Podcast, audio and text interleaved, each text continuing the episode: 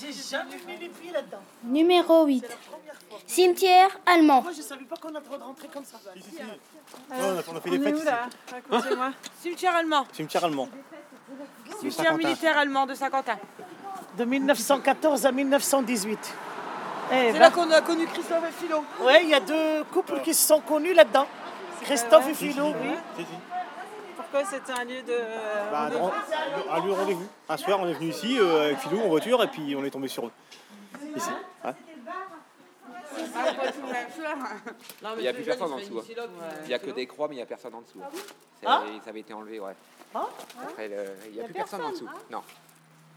Peut-être à quelques endroits, peut-être non. Je sais Ils pas, savent bon, vraiment on a toujours dit où qu'il y avait ils sont. personne en Ouais, dessous. voilà.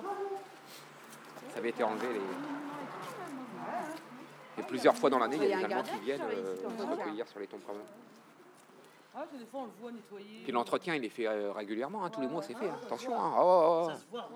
C'est nickel. Hein. ouais. Vraiment, il y a des Allemands qui viennent en, en bus voir euh, aussi- personnes qui sont là, décédées. Quoi. Français Ouais, c'est français là-bas.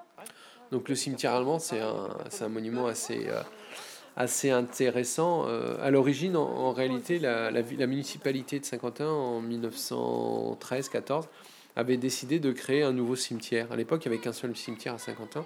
C'était le cimetière du Nord, euh, dans le quartier Saint-Jean, le grand cimetière actuel. Et donc, ils avaient décidé de créer un nouveau cimetière et qu'on qu'on devait appeler le cimetière Saint-Martin.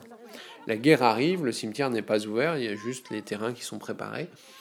Et euh, donc les Allemands arrivent en, août 1914 à Saint-Quentin et ne vont plus, l'armée allemande ne va plus quitter Saint-Quentin jusqu'au 1er octobre 1918. Donc quatre années d'occupation.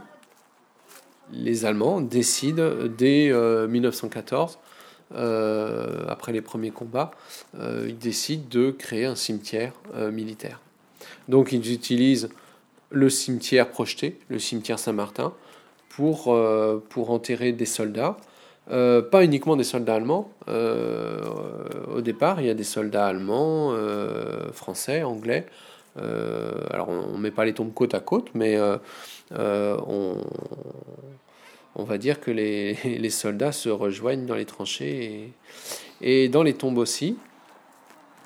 Le cimetière pendant la guerre va, va être va pas être utilisé pendant toute la guerre parce qu'en fait très rapidement on est dans une zone de combat donc c'est un peu compliqué.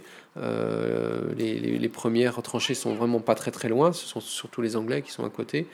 Et euh, donc en fait, on va, les Allemands vont aussi utiliser euh, d'autres secteurs de la ville pour enterrer, des soldats. Euh, aux Champs-Élysées par exemple, Euh, là où il y a les, terrains de boules actuellement. Euh, on a des photos où on voit euh, euh, des, tombes allemandes. On en avait dans le quartier, euh, dans le faubourg d'Île.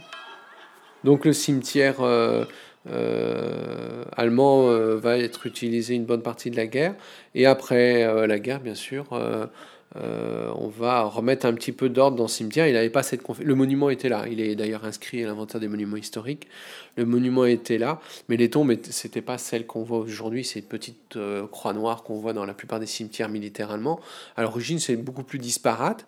Et puis, effectivement, il y avait des Anglais et ainsi de suite. Euh, mais les, les autorités ne vont pas souhaiter que Anglais, Allemands et Français soient enterrés dans les mêmes cimetières à l'issue de la guerre. C'est ça qui est paradoxal, c'est que pendant la guerre, il y a une sorte de communauté euh, dans le malheur, on va dire, et après la guerre, on veut séparer tout le monde.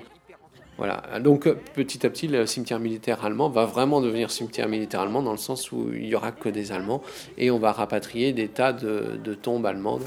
Euh, donc il y a, je ne sais plus si c'est 8000, euh, plus de 8000 euh, corps enterrés dans ce cimetière qui est un qui est du point de vue euh, paysage euh, magnifique. Il a été en fait euh, refait dans les années 60, je crois.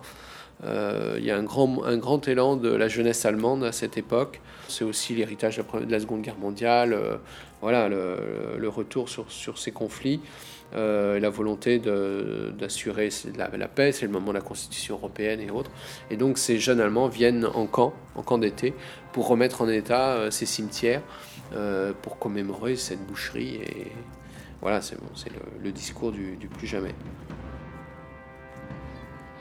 Il y a alors déjà les tombes, euh, on a ces, tombes ces, croix pardon, homogènes en, fonte euh, qui vont être euh, refondus. Et puis effectivement, il y a ces grands arbres qu'on voit aujourd'hui dans le, dans le parc. Les photos qu'on a de la guerre 14-18 ou même l'immédiate après-guerre, il n'y a rien. hein. C'est vraiment des tombes alignées, ainsi de suite. Donc ce côté paysager. Est plus tardif.